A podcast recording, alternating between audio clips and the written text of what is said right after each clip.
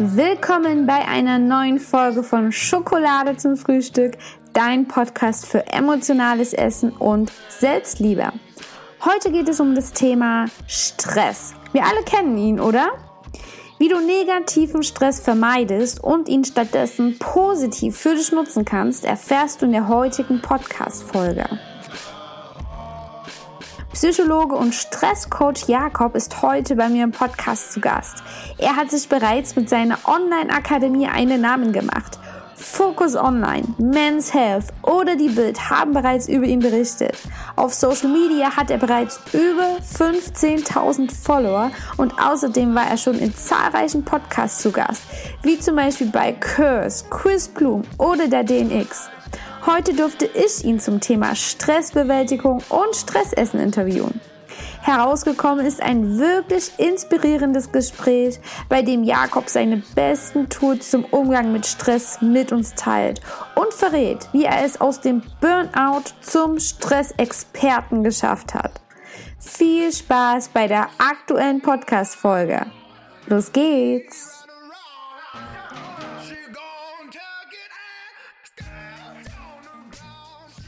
Jo. Ready? Ready. Supi, ich freue mich. Also, lieber Jakob, ich danke dir ganz sehr, dass du dir die Zeit nimmst. Du hast gerade viel zu tun, hast schon gesagt, der zweite Launch für dein Stresscoaching steht kurz bevor. Ähm, aber stell dich doch erstmal selbst kurz nochmal vor, auch wenn die meisten dich wahrscheinlich schon kennen. Äh, ja, vielen Dank für die Einladung. Ich freue mich auch aufs Gespräch. Äh, ja, ich bin Jakob Drachenberg, äh, Psychologe und Stresscoach und äh, bin total begeistert davon, mit Menschen gemeinsam äh, einen Raum zu bauen, wo auch immer der digital oder offline stattfindet und daran zu arbeiten, wie wir mehr Leichtigkeit, Lebensfreude und Entspannung in unser Leben bringen. Und bin halt komplett begeistert von dem Thema, weil es halt so ein geiles Potenzial ist. Ne? Es wird irgendwie alles optimiert im Leben. Äh, Ernährung, Sport, Karriere, Outfits, äh, Zeitmanagement und viele vergessen einfach, dass fast das größte Potenzial im Bereich Stress liegt.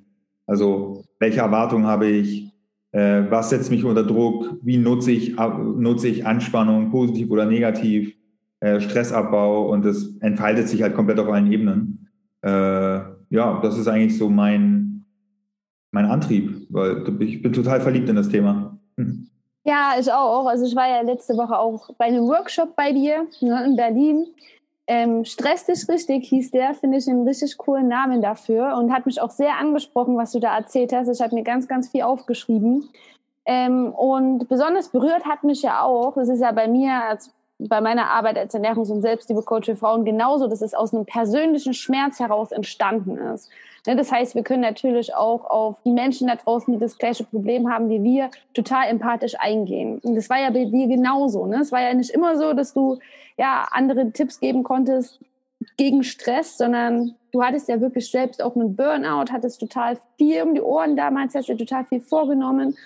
Und aber beschreib das am besten selbst mal, wie so dein persönlicher Weg war, wie du dazu gekommen bist, dass du jetzt anderen Menschen hilfst, die einen total stressigen Alltag haben.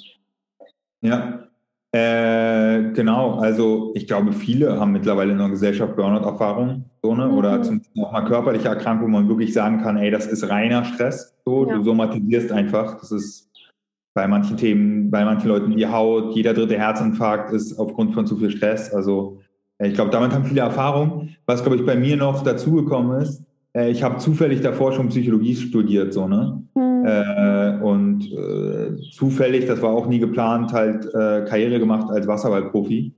Ähm, und war da halt immer damit konfrontiert, äh, hast du irgendwie Vertrag, da musst du irgendwie performen und äh, du weißt, wenn du nicht Leistung bringst, dann wirst du aussortiert. Mhm. Äh, hab eine Junioren-Europameisterschaft gespielt für Deutschland und ich kann mich eigentlich nicht daran erinnern, dass ich mal Tage hatte, wo ich, wo ich gesagt habe, jo, alles klar, ist jetzt auch scheißegal, was heute passiert, sondern ich hatte halt immer große Ziele. Ähm, und es war auch immer recht erfolgreich. Also wirklich bis 23 Jahren war alles wie gemalt. So, ne? Ähm, und dann war halt mein Glaubenssatz, der ist halt im Leistungssport, wird der hart nach vorne gebracht. Wenn ich was haben will, muss ich mich anstrengen. Und wenn ich mein Ziel noch nicht erreicht habe, dann muss ich mich noch mehr anstrengen. Und ich muss es wollen, ich muss drücken, ich muss pushen, ich muss mich motivieren und muss hart zu mir sein. So. Äh, und das ist natürlich, hat ganz viele Vorteile, der Glaubenssatz am Ende. Ähm, weil der ganz viel Energie und Leistung generieren kann. Die Herausforderung ist nur zu sehen, wann der Bogen überspannt wird. Ne? Wirklich wie so ein, ähm, wie eine, sozusagen, genau eigentlich wie ein Bogen, der überspannt wird aus der Metapher. Ne? Du ziehst den zurück, um Druck aufzubauen, musst ihn dann irgendwann loslassen und dann kann der Pfeil halt nach vorne ab, abfliegen. Ähm, und wenn du halt zu sehr nach hinten ziehst, also wenn du sagst, egal, je weiter ich nach hinten ziehe, desto mehr äh, Geschwindigkeit kann ich aufnehmen, wird irgendwann halt wirklich dieser, dieser Bogen überspannt sein und der wird dann halt reißen. So, ne? Und das ist dann bei mir auch genau passiert, ähm, dass ich mich mega schlecht gefühlt habe, nicht mehr stand. Und mein Glaubenssatz war ja, wenn ich mein Ziel noch nicht erreicht habe, muss ich mich noch mehr anstrengen. Da habe ich mich noch mehr angestrengt, noch mehr noch, noch mal mit Härte und Disziplin gearbeitet. Ähm, ja, und dann war halt der Bogen, der Bogen komplett überspannt und musste wirklich sechs Monate lang äh,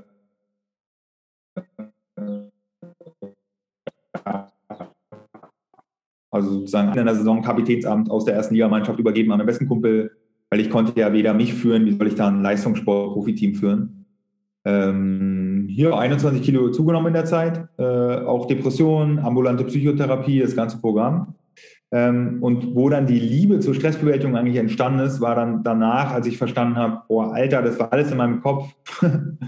Das ist ja schon eine krasse Erkenntnis, dann zu checken, ey, alle haben dich lieb, alle mögen dich, so wie du bist, egal ob du leistungsfähig bist oder nicht, krank oder gesund, gut drauf oder nicht so gut drauf. Und die einzige Person, die dich äh, daran gehindert hat, gesund zu werden, warst du selber. Logisch, weil ich war ja krank. So, ne? Mhm. Und es ist liegt ja Natur der Sache bei psychischen Erkrankungen ähm, dass wir uns dann selber sabotieren. Das ist ja ein Symptom der Krankheit. Ne? Das ist auch mal gut zu wissen und das mal so ein bisschen reinzuleuchten, ähm, dass da alle Tipps der Persönlichkeitsentwicklung oder auch gesunden Stressbewältigung, dann wenn ich krank bin, brauche ich halt einen Therapeuten oder einen Arzt. So, ne? Mhm. Ähm, die beste Strategie für, äh, äh, sage ich mal, Gesundheitsprävention bringt dir nichts, wenn du halt körperlich krank bist, weil dann musst du operiert werden. Da muss der, muss, es, muss der Meniskus operiert werden da bringt dir auch nicht kein Dankbarkeitstagebuch in dem Moment so, ne?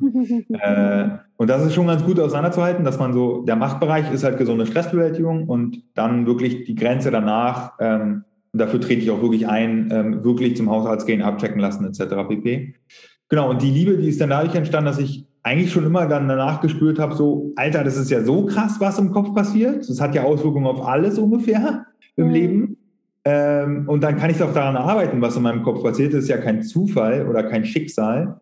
Ähm, und dann wusste ich auch schon, Anti-Stress ist nicht die Lösung. Also ich werde jetzt nicht hier sagen, keine hohen Ziele mehr und keine Erwartungen mehr und keine Standards mehr und keine Prinzipien mehr und keine Motivation mehr, sondern ich brauche irgendwie eine Brücke zwischen Leistung und Gesundheit. Ne? Weil wir kennen viele Leute, die sind super krass leistungsfähig, aber nicht wirklich gesund. Und es gibt Leute, die sind in Anführungszeichen fast schon zu gesund und zu sensibel, aber überhaupt nicht leistungsfähig.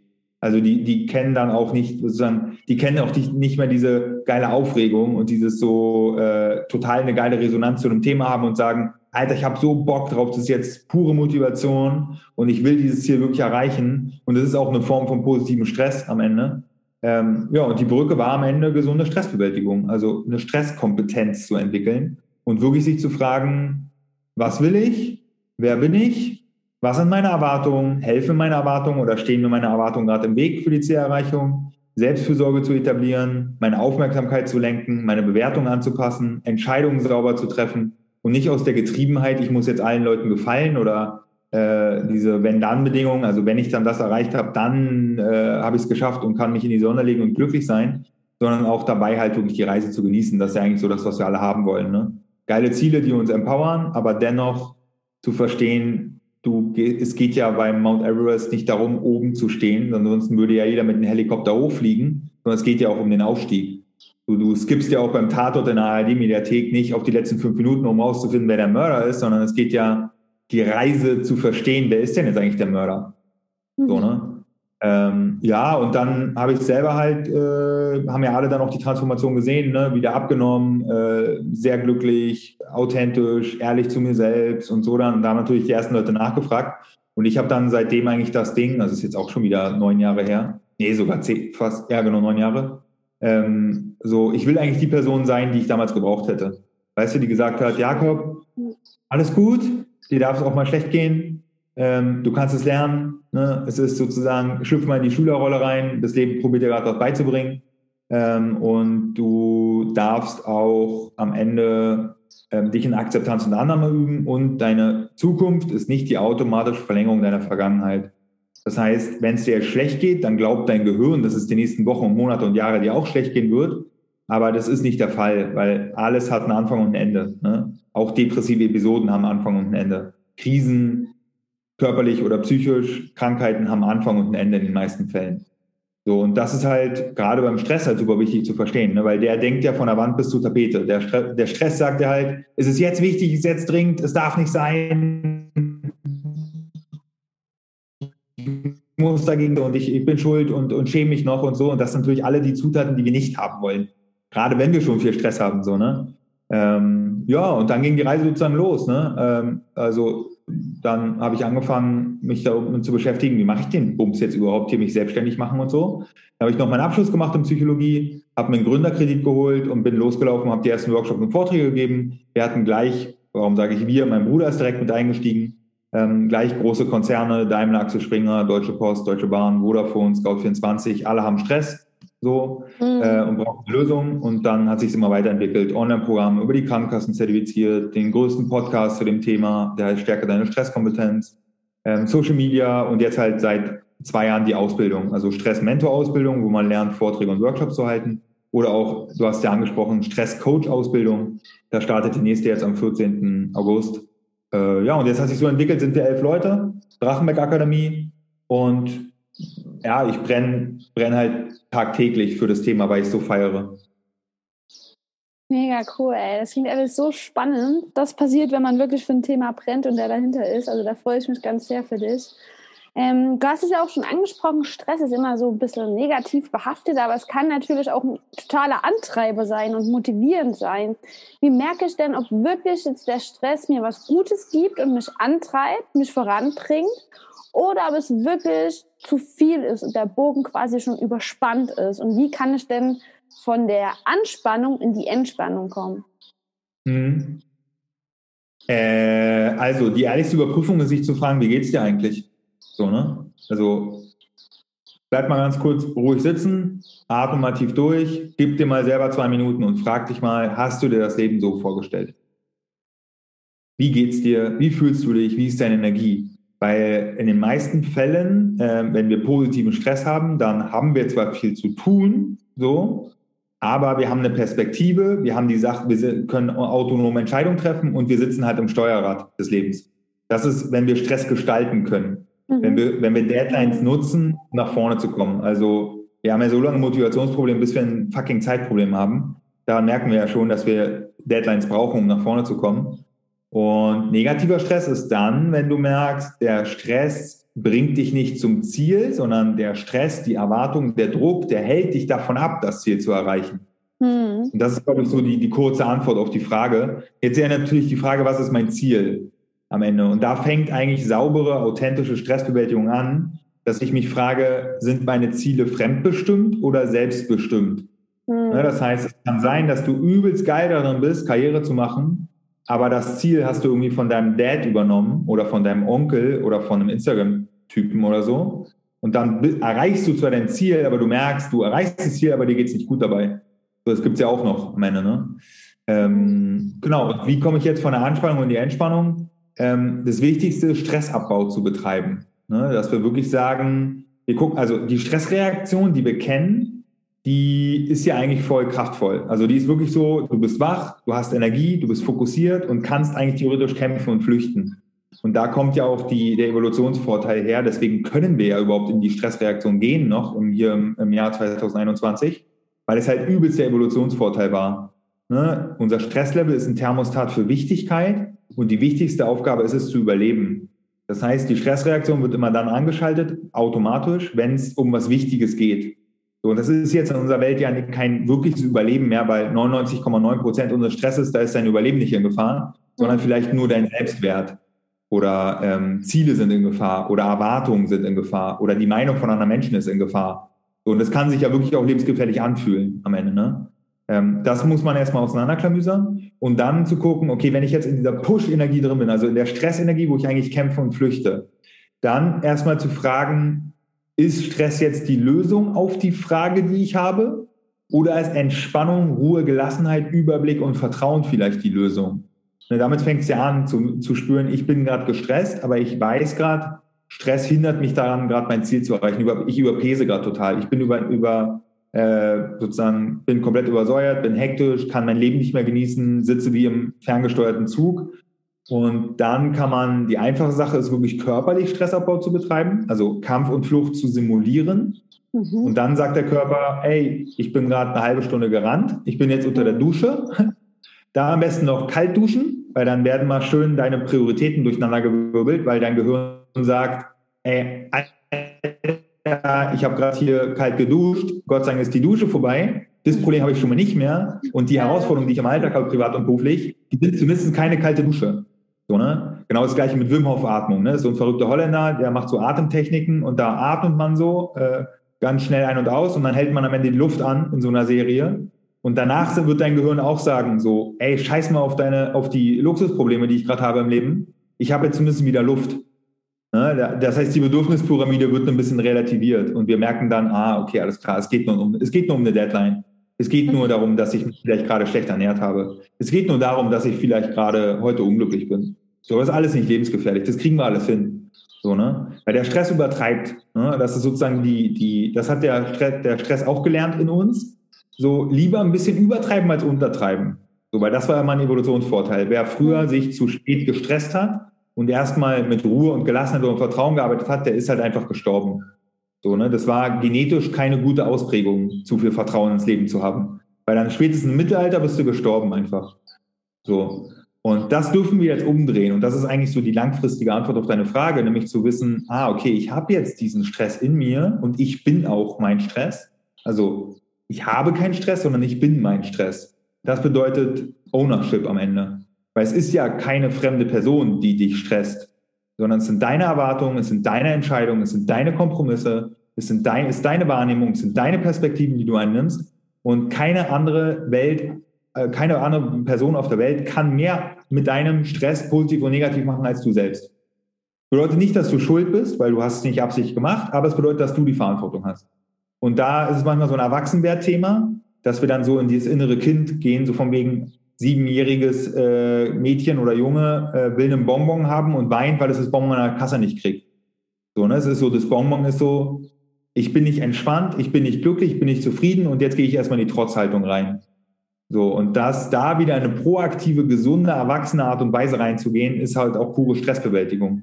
Weil ich dann wieder weiß, was kann ich tun? Was muss ich akzeptieren? Wie rede ich gerade im Stress mit mir selbst? Und dann ist nämlich Stress und deswegen ja, ist Anti-Stress auch Bullshit, weil wenn du jetzt dein eigener Stress bist, dann wäre Anti-Stress ja, dass du dich selber bekämpfen müsstest. Und da drehen sich ganz viele Leute selber im Kreis und finden den Ausweg nicht. Und der Ausweg ist auch wie in jeglichen, ob wenn ich jetzt ein Stresscoaching starte oder ob ich einen Vortrag gebe oder einen Workshop gebe oder einen Freund gewinnen will oder eine Freundin oder weiß nicht, mich verlieben will, Beziehung vor Inhalt.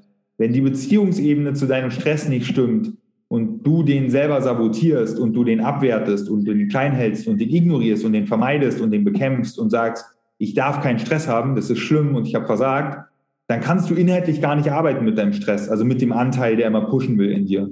Mhm. So, und sobald die Beziehungsebene stimmt, kannst du in den Dialog gehen mit dir selbst und kannst auch deinen Stress kanalisieren und lenken. So, und dann wird es spannend, weil dann ist nicht nur, weil Stressabbau ist ja nur die zweitbeste Lösung. Die erstbeste Lösung ist, dich zu fragen, lohnt sich der Stressaufbau? Also lohnt sich der Stress, lohnt sich jetzt, dass ich die Erwartung nach oben geschraubt habe? Lohnt es sich, dass ich mit Härte und Destruktivität vielleicht reingehe? Oder mit Engstirnigkeit oder positiv mit Fokus, so. Und da wird dann ganz oft auch gesagt, nee, Stress ist gerade nicht die Lösung. Das heißt, ich brauche den gar nicht erst aufbauen, theoretisch. Wie bei der Ernährung. Du isst ja auch nichts, wenn du schon dich überfressen hast. Warum solltest du dich noch mehr stressen, wenn du eh gerade zu viel Stress hast? Das ergibt einfach rein, rein rational keinen Sinn. Das ist manchmal im Stress nicht so einfach, aber das muss man erstmal wissen. Dass es eine Möglichkeit gibt, Ziele zu erreichen mit Entspannung, Ruhe und Gelassenheit. Ja, auf jeden Fall. Na, da hast du auch schon ein ganz, ganz wichtiges Thema angesprochen, nämlich ähm, das Thema Essen. Na, wenn ich wirklich Stress habe, dann äußert sich das ja wirklich in verschiedenen Faktoren, in verschiedenen äußeren Faktoren. Ne? Also ich habe innerlich irgendeine Situation, mit der ich unzufrieden bin.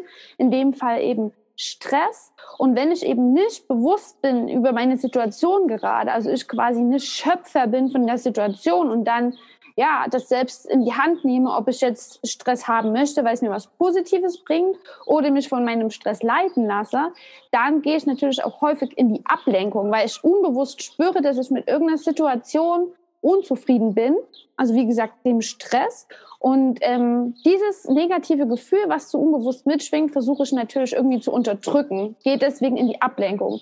Und ob das jetzt ist, noch mehr Arbeit oder Social Media checken oder ein Glas Wein trinken, eine, eine Zigarette rauchen oder eben essen.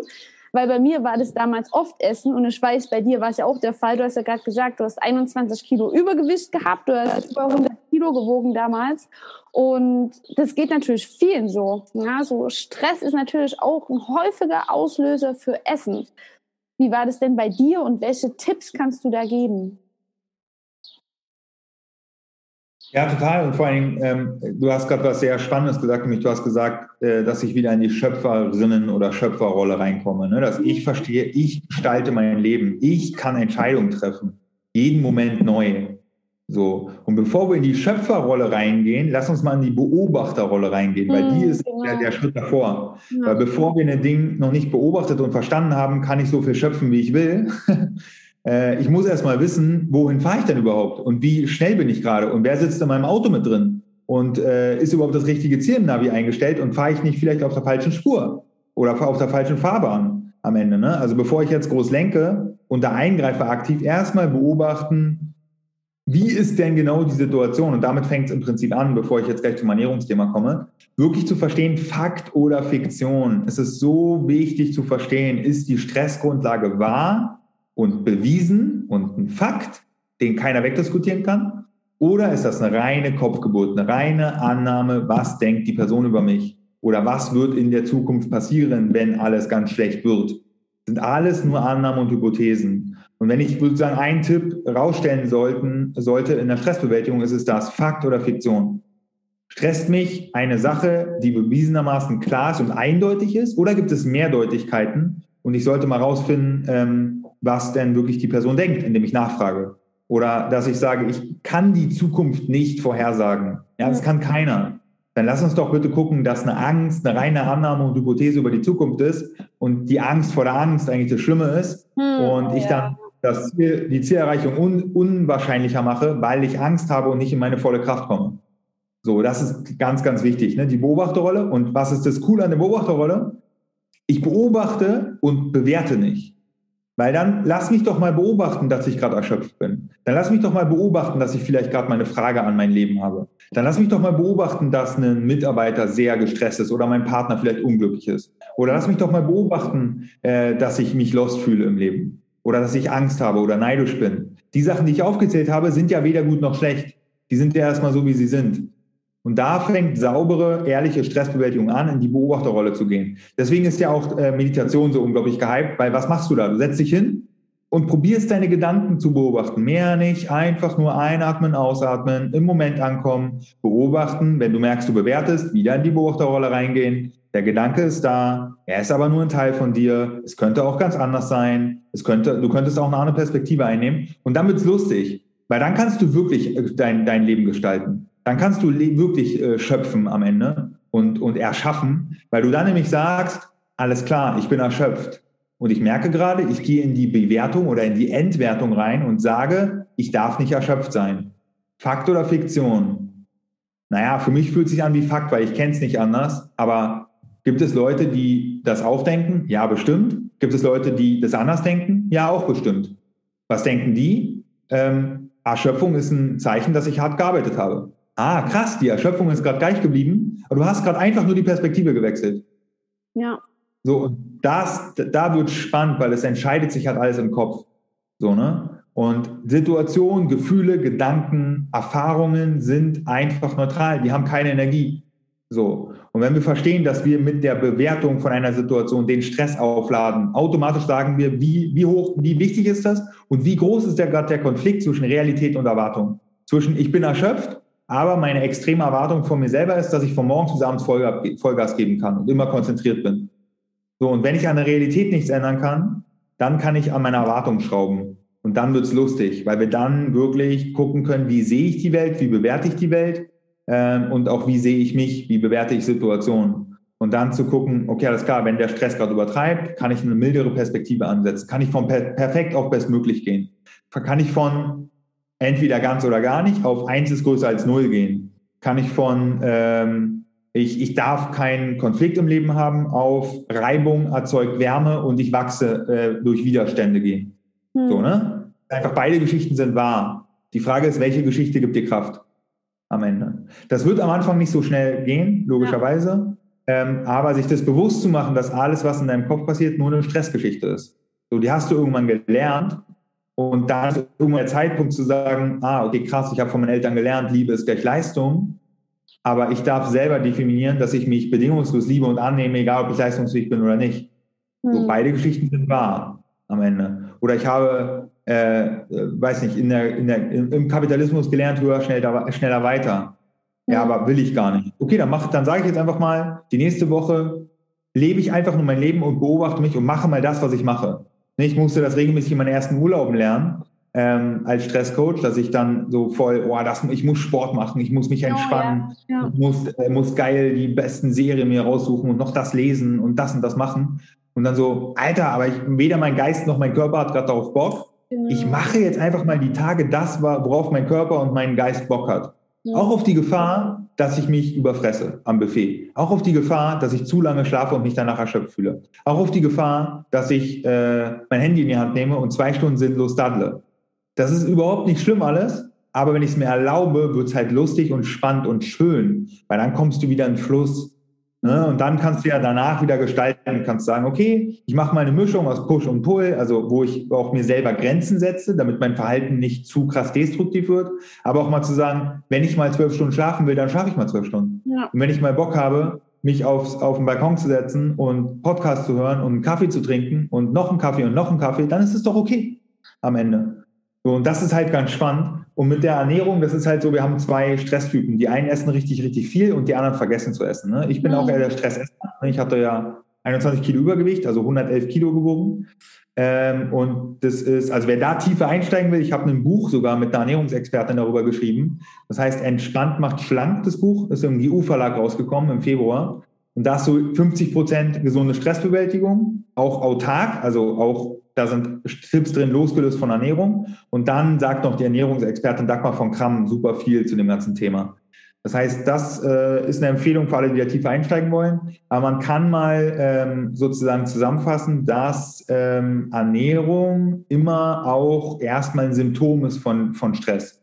Mhm. So, ne? Ernährungsverhalten wird sich ändern, wenn du entspannt bist.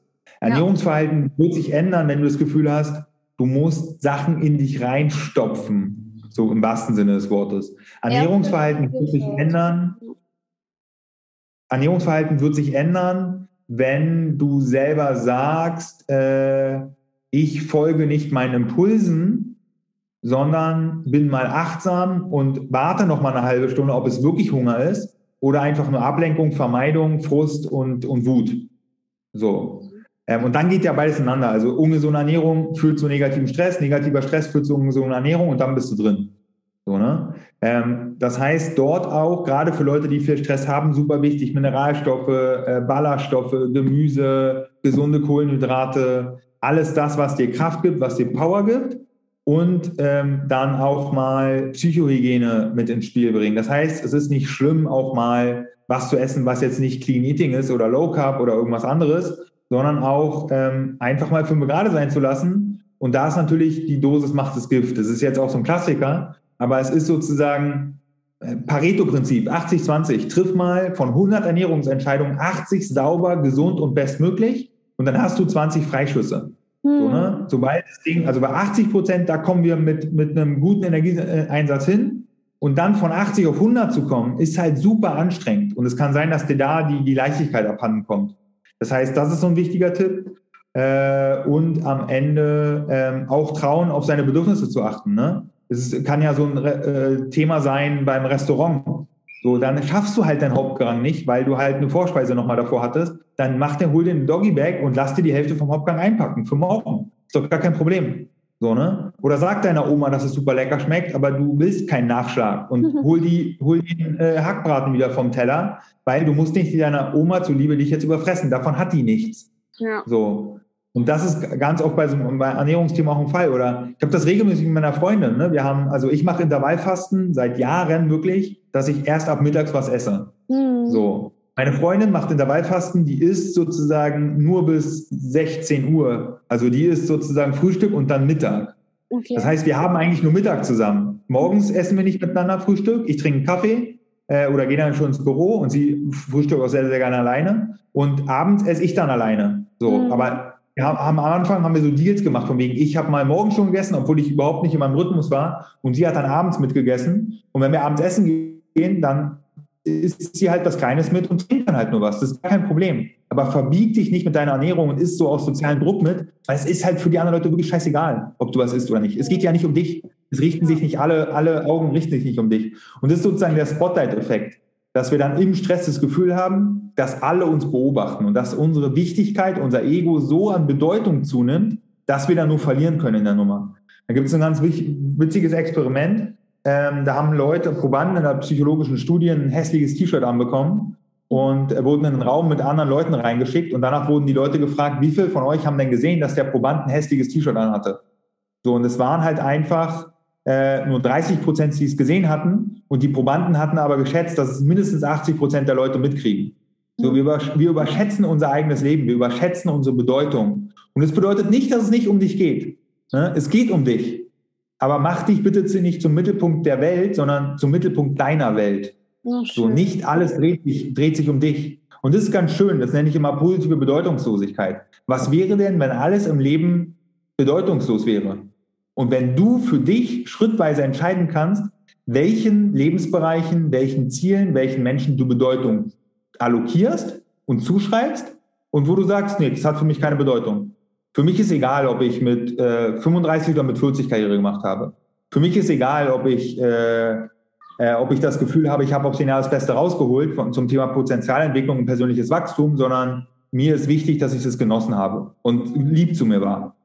So, und dann wird es spannend, weil dann kannst du ein Leben aufbauen, was zu dir passt und nicht dich dem Leben da draußen anpassen, weil dann wirst du dich immer wieder verbiegen und machst immer Deals und dann kommt es kommt einfach nicht in Fluss am Ende. Ja, mega cool. Also so viel Input. Ich danke dir ganz sehr. Ist auf jeden Fall eine Podcast-Folge, die ich mir selbst auch nochmal anhören werde. Ich habe mir auch dein Buch schon mal angeschaut, also leider noch nicht live, werde ich aber noch nachholen, weil ich finde das mega spannend und das betrifft ja auch gerade mich und meine Kundinnen. Ja, also das Buch Entspannt macht schlank. Und da sind auch ganz wertvolle Inhalte drin. Ne, zum Beispiel, wo haben wir es? Rezept für die Selbstbewältigung. Ja, ne, oder Anti-Stress-Küche, wo du auch nochmal auf Soul Food eingehst oder Heißhunger, Anti-Stress-Frühstück. Was ist denn eigentlich dein Tag? Also, du hast ja schon gesagt, du fastest. Ne? Was isst du dann so zum Mittag oder zum Abendessen? Oder snackst du trotzdem noch aus, aus Stress, in Stresssituationen? Oder wie gehst du mit so einer Situation um? Äh, also um die erste Frage zu beantworten, ich bin, also fünf von sieben Tagen im Büro halt einfach und hole mir dann äh, Bowls meistens oder asiatisch oder Sushi. Das sind so eigentlich die, da kann ich mich auch nicht überessen mit. Also ich kann das, ich kann wirklich fast jeden Tag die gleiche Bowl essen. Also ich bin so ein Typ, wenn ich einmal was gefunden habe, was mir schmeckt und was gesund ist, dann ziehe ich das durch, weil, weil ich es auch wirklich feiere. Genau. Ähm, und kleine Snacks, also jetzt zum Beispiel Paradebeispiel für jetzt gerade. Ne? Ich, wir haben, ich habe im Vorgespräch gesagt, ich habe jetzt gerade zweieinhalb Stunden was aufgenommen. Mhm. So, ne, für unsere Stresscoach-Ausbildung. Das heißt, der Kameramann war um, 12, um 11.30 Uhr hier, um 12 Uhr haben wir losgelegt. Mhm. So, ne? Und dann wusste ich, ich kann erst wieder 14.30 Uhr was essen, aber dann habe ich noch ein weiteres Meeting und 16, äh, 15.30 Uhr haben wir jetzt hier die Podcast-Aufnahme. Mhm. Dann esse ich wirklich eine Banane und bin heute Abend mit meiner äh, Freundin zum Date verabredet. Äh, und da freue ich mich richtig geil dann zu essen und dann eine geile Vorspeise, geiles Hauptgericht und dann komme ich trotzdem noch auf alle Kalorien, die ich brauche. Das ist natürlich so ein Trainingsding, das heißt, wer mal mit fast eine Erfahrung gemacht hat, der weiß, es fällt dann einfacher, auch meine Phasen durchzugehen, wo man nichts isst, in Anführungszeichen, weil ich werde immer sehr müde. Also wenn ich was esse, dann kann ich danach keine Aufnahmen machen. Ich kann danach kein Podcast-Interview machen. Ich könnte es machen, aber es ist nicht so klar und energetisch wie jetzt gerade mhm. am Ende. Und weil mein Körper danach einfach verdauen will und der braucht viel Energie, äh, irgendwie ist mein Darm voll am Ackern immer. Ähm, und das weiß ich einfach, dass ich danach erschöpfter werde und das ist auch, glaube ich, ein normaler Prozess. Ähm, und deswegen passe ich das so ein bisschen an. Und mit dem Snacken, das mache ich auch manchmal, dass ich hier nachmittags erschöpft bin und denkst so, oh, ich brauche jetzt irgendwie einen Riegel oder so. Aber dann ist es so ein Thema, ja, das kann man machen, aber ich schränke auch die Verfügbarkeit ein. Also ich habe wirklich gesagt, ähm, dass wir geben relativ viele Seminare, entweder für die Stressmentor-Ausbildung oder auch stresslich richtig Seminare. Ähm, und da bleiben halt oftmals Snacks übrig und die liegen dann hier im Büro. So, das heißt, es fängt mit der Verfügbarkeit an. Ich, ich weiß nicht, wo die liegen. So, ne? Mhm. Wahrscheinlich sind die sogar im Keller oder so. Weil, wenn die hier liegen, dann laufe ich immer dran vorbei, laufe ich dran vorbei, vorbei. Und dann im Momenten, wo ich keine gute Wildjacke habe, greife ich halt zu. Was nicht schlimm ist, aber sozusagen ich ähm, vermeide es schon, mich in die Gelegenheit zu bringen. Weißt du, genau. was ich genau. meine? Ja, überhaupt Dass ich halt die Verfügbarkeit darüber haben. Ja, weil wenn es nicht da ist, dann ja. hast du keine Gedanken über das Essen. Aber wenn du es die ganze Zeit mit deinen Sinnen wahrnimmst, kommt es ja erstmal in deine Gedankenwelt. Das ist schon ein ganz guter Plan. Ja. Ja nicht heißt, dass man auf Süßigkeiten verzichten muss, ne? aber man sollte es natürlich sinnvoll einsetzen. Und was ich euch auch nur ans Herz legen kann, das steht auch in deinem Buch, ist achtsam zu essen. Also wirklich nicht irgendwie groß, manchmal geht es natürlich nicht anders, aber irgendwie der Kaffee to go, dann Essen während der Arbeit neben dem Bildschirm und dann bekommt man gar kein richtiges Sättigungsgefühl mit. Wirklich Essen auch mal als Pause zu sehen und das mal wirklich mit seinen ganzen Sinnen wahrzunehmen, mal zu sehen, wie geil bunt das ist, zu schmecken, zu riechen. Und dann spürt man auf jeden Fall auch eine deutliche Sättigung, hat weniger Heißhunger und kann es gleich mit einer schönen Pause verbinden. Ja, und was man, was man auch beim Essen ganz gut machen kann, ist wirklich eine Dankbarkeitspraxis. Ne? Also mhm. Wieder so eine Präventionsstrategie äh, zum Thema gesunde Stressbewältigung. Habe ich ja gesagt, Wahrnehmung etwas für wahrnehmen. Ne? Bedeutet, du kreierst im Kopf deine eigene Wahrheit, je nachdem, was du wahrnimmst. Im Stress bist du ganz oft mit der Frage konfrontiert, was läuft schief, wo bin ich nicht gut genug, wo könnte ich scheitern, wo wird es gefährlich. So, das, ist die, das sind die Fragen, wo der Stress sagt, ähm, Jenny, lieber mal mehr drüber nachdenken, weil wir wollen uns ja schützen vom Scheitern und wenn wir nicht aufpassen, dann sind wir von morgens bis abends mit diesen Fragen beschäftigt. Ne? Mhm. Ähm, und dann sucht dein Gehirn nach Antworten. Und es gibt immer irgendwas, wo wir noch nicht gut genug sind. Es wird irgendwas geben, was potenziell gefährlich sein könnte. Und dann stellt sich unser Gehirn ein wildes Tier vor, was aber nie kommen wird eventuell. Und dann sind wir aber trotzdem in der Stressreaktion drin. Und daher die Frage, wofür bin ich dankbar? Ganz losgelöst von Religion, von Esoterik, von Spiritualität, genau. ganz rational seine Wahrnehmung auf Dinge zu richten, für die man dankbar ist. Weil wer dankbar ist, ist weniger gestresst, logischerweise. Mhm. Weil Dankbarkeit bedeutet fürs Gehirn Sicherheit, Ruhe. Ja, für mich ist gesorgt. Ich bin äh, vielleicht auch äh, in der Lage, dass ich privilegiert bin. So, und diese Information braucht unser Gehirn. Mhm. Es kann sein, dass wir total viele Punkte haben, für die sind wir dankbar, wir nehmen das nicht wahr. Das ist wie, du kannst die, das geilste, leckere Essen der Welt haben mit den geilsten Vitaminen, du musst es schon essen. Das nützt ja. nichts mit angucken am Ende. So, ne? Genau. Das heißt, hier ist so ein bisschen, um es runterzubrechen, ich mache das wirklich seit siebeneinhalb Jahren, äh, die Vier-Minuten-Logik. Jeden Tag vier Minuten die Frage beantworten, wofür bin ich dankbar? Ich habe die ersten Jahre wirklich immer Dankbarkeitstagebuch abends geschrieben. Dann bin ich irgendwann auf morgens in die Morgenroutine geschiftet und mittlerweile habe ich nicht nur ein Dankbarkeitstagebuch äh, schriftlich, sondern ich schreibe das in mein Handy. Also ich habe einen Slack-Channel mit mir selbst. Also ich schreibe mir einfach wirklich immer die Dinge in mein Handy. Mhm. So, warum vier Minuten? Vier Minuten, A, hat jeder vier Minuten und B, vier Minuten mal 30 Tage sind 120 Minuten. Das sind zwei Stunden.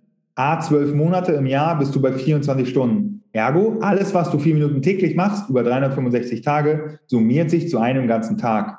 Das ist Eins ist größer als Null Weiterentwicklung. Das ist mit dem minimalsten Zeitinvest den größtmöglichen Input an Dominoeffekten kreieren weil ähm, wir sind halt abhängig von unseren neuronalen Verknüpfungen. Und manche von uns haben eine neuronale Verknüpfung, die ist sehr auf Angst basiert oder die ist sehr auf Sorge oder auf Zweifel oder auf Wut oder auf Ärger programmiert. Und das ist einfach, da kann dein Gehirn gar nichts dafür, das ist einfach viel öfter benutzt als die Dankbarkeitsroutine ja. oder die Ich bin großartig oder die Achtsamkeitsroutine. Mhm. Ähm, und was meine ich mit Routine? Neuronale Verknüpfungen werden stärker, wenn wir sie benutzen. Ne? Use it or lose it. Also alles, was wir benutzen, wird stärker der Muskel oder auch die Datenautobahn in unserem Gehirn, alles, was wir nicht benutzen, verkümmert. Hm. So. Und dann wie so ein Trampelfahrt auf einer grünen Wiese. Ne? Wenn ich da einmal vier Minuten rüberlaufe, sind nur die Grashalme abgeknickt. wenn ich das für 30 Tage vier Minuten mache, ist da ein kleiner Trampelfahrt. Mhm. Wenn ich das mal über 365 Tage auf vier Minuten mache, ist da eine Datenautobahn vom Feinsten. So, du musst dich dann irgendwann nicht mehr fragen, wofür du dankbar bist, sondern du siehst die Dinger. Du siehst die, du, du kannst die Gefühle wahrnehmen, du bist da mit dir verbunden. Ja, genau. Und das heißt, der negative Stress muss gar nicht weniger werden, sondern lass mal dein Leben erstmal so, wie es ist, aber fang mal an, das wahrzunehmen, was geil ist. Genau. So, und dann stolz auf dich und feier dich mal. Und musst ja mit keinem teilen. Ne? Wir Deutschen sind ja auch so, uh, du darfst nicht arrogant sein und dich nicht so im Vordergrund stellen. Will ich gar nicht von dir. Mach's mal für dich selber. Hm. So. Das ist wie Zähneputzen. Wir putzen uns ja auch nicht die Zähne, weil wir Zahnschmerzen haben, sondern weil wir keine bekommen wollen. Das hm. ist Prävention. Im Körper haben wir schon verstanden in der mentalen Schiene, da hinken wir noch ein bisschen hinterher, aber das ist jetzt ja auch ein krasser Wandel gerade. Ähm, das ist wirklich ein Handwerkszeug am Ende. Und warum jetzt mit dem Essen, wie bin ich drauf gekommen? Ich habe mir angewöhnt, bevor ich esse, einmal ganz sozusagen einmal, äh, wenn ich es alleine mache, mache ich es immer, dass ich wirklich so einmal meine, meine Arme ausbreite, mir es angucke und dann so wirklich die Arme so ein bisschen verschränke und einmal so mich bedanke dafür. Ja. Das sieht man ja auch im religiösen Kontext. Ne? Okay. Da wird ja vom Essen gebetet am Ende. Ne? Ähm, und man kann ja auch tiefer reingehen, dass man sich fragt, wie viele Leute haben eigentlich dafür gearbeitet, dass ich jetzt gerade dieses Essen hier essen darf. Gerade bei einer Bowl. Ey, da ist ein Lachs drin, da ist Reis drin, irgendjemand hat die Verpackung gemacht, irgendjemand hat das, hat das sozusagen dir verkauft, irgendjemand hat das gekocht, irgendjemand hat das Restaurant überhaupt erfunden, mhm. äh, dann ist da noch Tomaten drin, Gurken, Edamame. Ey, Alter, da kommst du auf 50 Leuten, denen du mal richtig dankbar sein kannst. Ja dass, dass du jetzt hier dieses geile Essen essen darfst. So, und damit, dass sozusagen dieses Essen, was du vor dir hast, der größte Wunsch von Millionen Menschen weltweit ist, darüber brauchen wir gar nicht reden zum Thema Unterernährung. Ähm, aber ne, das ist auch so die Form von, von Luxusstress, dass wir sagen, der Worst Case, der uns hier passieren kann in Deutschland, ist, dass du von Sozialhilfe lebst, dass du Geld für, für Ernährung hast, für, für Trinken, Miete, Wohnung, Internet und Frieden und Demokratie. Das ist der Worst Case, der dir passieren kann in Deutschland. Für diesen Worst Case gehen so viele Millionen Leute los, weil das ist ihr Best Case. So, das muss man sich mal, das ist ja die Verschiebung, die wir mal klarkriegen müssen in unserem Gehirn. Und das meine ich gar nicht, wenn es einem richtig schlecht geht, ist das, hilft einem der Gedanke nicht, weil man fühlt sich noch schlechter. Aber wenn es einem so ein bisschen schlecht geht, dann kann es so, kann es auch ganz viel Wertschätzung und Power und Wachstum bringen, dass man wirklich sagt, danke dafür, dass ich so privilegiert aufgewachsen bin und obwohl ich nichts dafür gemacht habe, in der Position bin, wo ich zur richtigen Zeitpunkt am richtigen Ort geboren bin. Das musst du dir auch mal vorstellen. So, ne, ich bin jetzt hier gerade in Berlin, bin 89 geboren. Das heißt, da war noch, war noch ein paar Monate äh, DDR und BRD geteilt. Ähm, in Berlin zwischen 39 und 45 geboren zu sein, war auch wieder Kacke. Der Ort wäre geil gewesen, aber die Zeit war einfach nicht geil, weil da war Weltkrieg am mhm. Ende. So, und jetzt die Zeit, und du bist irgendwie gerade im Israel-Palästina-Konflikt geboren, ist auch nicht geil, so am Ende. Ne? Das ja. heißt, genau dieses Timing abgepasst zu haben, zur richtigen Zeit am richtigen Ort geboren zu sein, mit den Grundvoraussetzungen, ist einfach schon mega, mega krass. So, wir müssen auch nichts beweisen oder nichts machen dafür. Du hast jetzt dieses Geschenk da. Ja. Ähm, das, das meine ich so mit Wertschätzung und Dankbarkeit. Darüber hinaus sind wir noch gesund, dann haben wir all unsere Sinne, dass wir das alles überhaupt wahrnehmen können. Das ist so krass. Wir können dieses Essen schmecken, wir können es uns kaufen, wir können uns aussuchen, was wir wollen. Und oft sind dann die Gedanken auch, oh, es ist zu viel oder du weißt schon, was ich meine. Es ist so krass. Also so eine Dankbarkeit ja. und allgemein von unserem Mangeldenken, ne? dass wir immer denken, wir sind irgendwie in einem Mangelzustand, wir brauchen das im Außen, um glücklich zu sein, um uns im Innen glücklich zu fühlen. Das kann man wirklich lenken, indem man eben so eine Dankbarkeitspraxis macht und eben in die Fülle kommt, weil dann sieht man mal wieder, was man schon alles hat. Ne? Und das ist ganz, mhm. ganz, ganz wertvoll.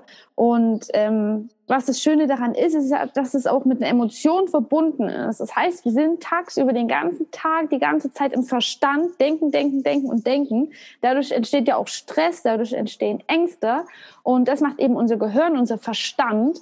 Ähm, der beurteilt ja aus den Erfahrungen aus der Vergangenheit. Und wenn wir uns wirklich mal hinsetzen, ne, vier Minuten vom Essen zum Beispiel, wie du schon sagst, diese Zeit hat jeder, und mal die Augen zu machen und mal uns überlegen, wofür sind wir jetzt wirklich von Herzen dankbar. Nicht irgendwas aufzählen, wofür wir dankbar sein sollten, sondern in diesem Moment, wofür bin ich gerade dankbar? Das können Kleinigkeiten sein, wie der Kaffee hier vor mir oder der Vogel, der vorbeifliegt oder der neue Job. Ähm, und dann wirklich dann kommen wir ins Herz rein und lösen uns von diesem Verstand und von den Ängsten, weil Ängsten sind ja auch nur eine Illusion. Ne? Und das ist eben was Wunder, Wunderbares. Ne? Also danke auf jeden Fall für diesen Input. Wolltest du noch was ja, dazu eine, sagen? Ja. Genau, nee, äh, also es gibt auch eine schöne Weiterentwicklung. Es gibt dazu nicht eine geile Stresscoaching-Frage. Mhm. Und die mhm. Stresscoaching-Frage ist, immer wenn wir Stress haben, uns zu fragen, was muss ich alles schon erreicht haben? Wie gut muss es mir gehen? Was darf ich alles haben im Leben, damit ich diesen Stress haben darf am Ende? Ja. Alleine schon den Stress, ich habe mich überfressen, bedeutet ja schon mal, dass du genug Essen und genug Geld hast, äh, um dich überfressen zu können. Ja. So, wenn du jetzt meinetwegen, du hast einen Job und du hast mehr Führungsverantwortung und du hast ein Team, wo es irgendwie Reibereien gibt, ja, überleg mal bitte, wie viele Leute wollen denn diesen Job haben? Wie viele Leute wollen überhaupt einen Job haben und wie viele Leute wollen Führungsverantwortung haben? Du bist nur zu diesem Stress gekommen in deinem Leben, weil du geil bist, weil du erfolgreich bist, weil du ganz viel hast.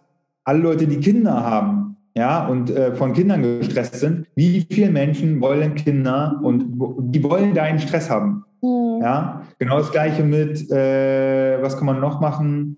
Äh, keine Ahnung, Aktien, ja, jetzt in Corona irgendwie eingebrochen und dann so, ja, mein, mein Portfolio ist hier um, weiß nicht, 50 Prozent eingesackt. Wie viele Leute würden sich wünschen, dass sie überhaupt einen Dollar haben, um den in Aktien anzulegen? So, ja. ne? Und dann kommen wir wieder so ein bisschen raus, dass wir den Luxusstress entlarven und dass wir wieder ein Gegengewicht haben. Ja, es ist scheiße und ich will den Zustand auch ändern, aber du bist dort nur hingekommen zu diesem Stress, weil du bei der Bedürfnispyramide relativ weit oben angelangt bist. Genau die, alle, die sich stressen, dass sie den Sinn des Lebens noch nicht gefunden haben. Ja, ey, da muss eine Menge schon in deinem Leben richtig laufen, dass ja. du dich überhaupt mit der Sinnfrage beschäftigen darfst. So, weil es heißt, du hast Frieden, da kommen schon mal keine Bomben runter, du hast genug zu essen, genug zu trinken, du hast wahrscheinlich eine Wohnung, du hast auch genug Geld, weil ansonsten wäre die Sinnfrage noch nicht dran für dich. So, ne? Du bist jetzt oben angekommen. Und ähm, hier auch interessanterweise, ich habe auch äh, für meinen YouTube-Kanal heute ein Video aufgenommen mit dem Kameramann zusätzlich noch. Und da ging es darum, ähm, das, das Wort noch, ne, von wegen, ich habe keinen Sinn im Leben. Hm. Zu sagen, ich habe noch keinen Sinn im Leben. Es hast du sofort eine Öffnung, du hast sofort eine Perspektive hm. und du hast sofort das Thema, ja, der darf noch kommen. Oder äh, zu sagen, ich bin, bin unglücklich. So, ja, ich bin noch unglücklich. Oder ich habe keine Lösung. Ja, ich habe noch keine Lösung. So, und manchmal ist es zu einfach, weil Wörter sind ausgesprochene Gedanken und wenn du denkst, dass du keine Lösung hast, dann sucht dein Gehirn nach Bestätigung. Ja, das ist selbsterfüllende Prophezeiung. Mhm. Unser Gehirn will immer Recht haben am Ende, sonst hast du eine kognitive Dissonanz und es fühlt sich einfach unangenehm an. Das haben wir ja, Thema selbsterfüllende Prophezeiung haben wir ja bei Corona gesehen. Äh, da dachten die Leute, dass es morgen kein Klopapier mehr gibt, sind dann losgelaufen, haben gehamstert und siehe da, es gab morgen kein Klopapier mehr. Ja. Aber nicht, weil es wirklich zu wenig war, sondern weil die Leute das dachten. Mhm. Das heißt, du erschaffst mit deinem Gedanken deine Realität. Genau. Das ist sozusagen, das ist der Klassiker der selbsterfüllenden Prophezeiung. Richtig, ne? Gedanken, damit startet einfach alles, ne? wie dein Leben verläuft, weil was du denkst, so sind deine Gefühle, wie deine Gefühle sind, so handelst du und danach triffst du eben Entscheidungen. Also ganz, ganz wichtig, erstmal ins Bewusstsein zu kommen, das immer wieder zu hinterfragen, warum bin ich so, wie ich bin, warum denke ich so, wie ich bin und dann wirklich zu wissen, ich bin Schöpfer meiner Gedanken und meines Lebens. also danke dir ganz sehr. Hast du denn jetzt abschließend noch ähm, drei Tools, wie man wirklich im Alltag ganz easy, wie das jeder schaffen kann, von der Entspannung, äh, von der Anspannung in die Entspannung zu kommen. Irgendwelche Praktiken, irgendwas, irgendwelche Tipps, die man wirklich jeder sofort umsetzen kann, um weniger Stress zu haben. Wenn ich, ja, jetzt ist irgendwie, ich bin, es ist jetzt 16 Uhr, ich will Feierabend machen, jetzt kommt irgendwie mein Chef noch und gibt mir noch eine wichtige Aufgabe in solchen Situationen. Also wie kann man da wirklich runterfahren, chillen? Hast du da irgendwelche Tools oder Tipps noch? Nummer eins, wer nicht handelt, wird behandelt. Wenn du nicht für deine Bedürfnisse, Werte und Herzensthemen ein, eintrittst, dann werden es die anderen wahrscheinlich nicht machen. Aber nicht, weil sie dich nicht mögen, sondern weil die ihre eigenen Themen haben. Ähm, das heißt, du, ähm, wenn, wenn du selber keine Entscheidung triffst, werden die Entscheidungen für dich getroffen. Ne? Tritt für dich wirklich ein. Alles hat seinen Gewinn und seinen Preis. Äh, es gibt keine Entscheidung ohne Gewinn und es gibt keine Entscheidung ohne Preis. Du kannst nur gucken, welchen Preis willst du bezahlen und welchen Gewinn willst du haben und wie steht es im Verhältnis. Äh, Nummer zwei ist auch ein Grundlagentool, aber ich habe äh, selber für mich ein Track My Day System entwickelt. Das heißt, da habe ich alle meine Frühwarnzeichen reingeschrieben, das sind 30 Stück. Und ähm, da kann man sich einfach mal die Tabelle ausdrucken äh, und damit einfach mal starten, jeden Abend oder jeden Morgen einfach mal durchgehen, ne, wie war der Tag heute. Weil wenn du klare und gute Informationen über dich selber hast, wirst du klare und gute Entscheidungen treffen. Mhm. Wenn du nicht weißt, was deine Informationsgrundlage ist, wie es dir überhaupt geht, ja, wie willst du denn erwarten, dass du die richtigen Entscheidungen triffst? Das kann man sich einfach mal kostenlos runterladen auf drachenberg.de äh, drachenberg.de slash Stresslevel, also Stresslevel, einfach in einem Wort, ähm, und damit einfach mal starten. So ganz easy ausgedruckt und einfach losgelegt. Und äh, Nummer drei, um von, die, von, der, von der Anspannung in die Entspannung zu kommen, sich zu erlauben, entspannt zu arbeiten. Ja, wir denken immer, dass wir Stress brauchen, um leistungsfähig zu sein. Manchmal brauchen wir es. Manchmal brauchen wir aber eher Kreativität, Offenheit, Ruhe und Vertrauen. Und mal wirklich überprüfen, welche Teile meiner Arbeit brauche ich Druck und Motivation und Härte und Disziplin und in welchen brauche ich Ruhe, Gelassenheit und Überblick am Ende. Und nicht nur denken von heute auf morgen oder von Wand bis zur Tapete. So, und damit, damit kann man ganz viel bewirken. Weil da, das, das funktioniert nicht, was da draußen kursiert. Arbeit ist Stress und Freizeit ist Entspannung. Ja, wird nicht funktionieren. Ja, und auch nicht Arbeit ist Stress und Pause ist Entspannung, wird auch nicht funktionieren. So schnell kann ich mich gar nicht entspannen, wenn ich hier, wenn ich hier äh, irgendwie meine Stunde Pause mache. Ähm, das heißt, ich kann auch, ich kann auch entspannt arbeiten und angespannt Pause machen, weil ich in der Pause joggen gehe zum Beispiel und eine Bestzeit rennen will. Und damit mal zu spielen, weil dann wird es wieder leicht und einfach. Ja, auf jeden Fall. Immer wieder seine Routinen, die unbewussten Routinen hinterfragen, ne? Und mhm. mehr sich zu sagen, ich will das, was ich jetzt mache, nicht ich muss. Ne? Ja. ja. Also danke dir ganz sehr, Jakob. Ich werde auf jeden Fall deine Website und die Verlinkung zu deinem Buch mit in die Show Notes packen, ne, damit wir auch mit dir in Kontakt treten können. Denn Stress ist ja unvermeidlich, was auch teilweise gut so ist. Ne? Wir müssen halt nur lernen oder dürfen lernen, wie wir damit umgehen. Genau. Sehr schön, hat mir großen Spaß gemacht. Vielen Dank für die Fragen. Ihr Lieben, ich hoffe, euch hat diese Podcast-Folge dazu inspiriert, liebevoller und gesünder mit euch umzugehen. Bitte vergesst nicht in unserem schnelllebigen Alltag, dass wir keine Maschinen sind, sondern Menschen mit Emotionen. Ihr müsst nichts leisten oder beweisen, um zu zeigen, dass ihr wertvoll seid. Jeder einzelne von euch ist etwas ganz Besonderes und damit bereits wertvoll. Und wenn es euch wirklich gut geht, dann könnt ihr auch für andere da sein und Positives in unsere Welt bringen.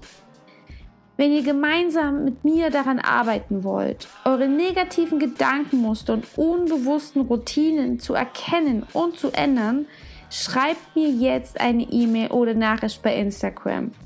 Wir finden gemeinsam heraus, in welchen Situationen du zum Beispiel zum Essen greifst und dadurch nur noch mehr Stress und unnötige Kalorien in dein Leben ziehst. Wir nehmen dein Essverhalten unter die Lupe, sodass du mehr über dich, die Ernährung und deinen Körper erfährst. Werde zu einer selbstbewussten Frau, die sich wohl in ihrem Körper fühlt und von innen nach außen strahlt. Ich freue mich auf dich. Deine Jenny.